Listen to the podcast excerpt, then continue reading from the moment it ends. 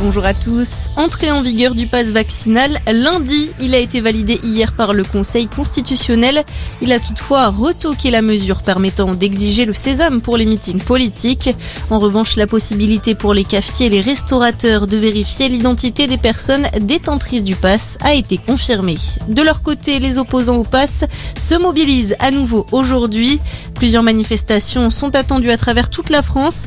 Après un regain de participation il y a deux semaines avec plus de 100 000 manifestants, le mouvement a connu un nouveau recul samedi dernier avec moitié moins de participants. Les violences urbaines étaient planifiées et organisées en Guadeloupe. Les accusations du procureur de la République, il dénonce même l'implication active d'un fonctionnaire de police. Une information judiciaire a été ouverte et huit personnes interpellées lundi ont été mises en examen.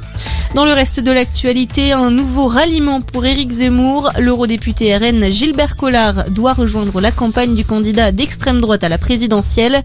Il doit d'ailleurs être présent ce soir au meeting d'Éric Zemmour à Cannes. Éric Zemmour qui ne sera pas le seul à continuer de battre campagne. La socialiste Anne Hidalgo, elle, est en région parisienne. Valérie Pécresse, de son côté, participe au Conseil national des centristes ainsi qu'au Conseil national extraordinaire de l'UDI. Suite dans l'affaire de la mort de Gabi Petito, l'américaine de 22 ans a bien été tuée par son petit ami. On le rappelle, le corps de la jeune femme, connue pour partager ses voyages à travers les États-Unis sur les réseaux sociaux, avait été retrouvé en septembre dernier. Son compagnon qui voyageait avec elle s'était suicidé un mois plus tard.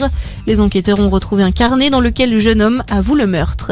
Et puis du tennis, Alizé Cornet qualifiée pour les huitièmes de finale de l'Open d'Australie. La Française a remporté le troisième tour du tournoi aujourd'hui. Chez les hommes, c'est fini pour Benoît Paire. Il s'est incliné face au grec Tsitsipas. Merci de nous avoir choisis. Passez une excellente journée.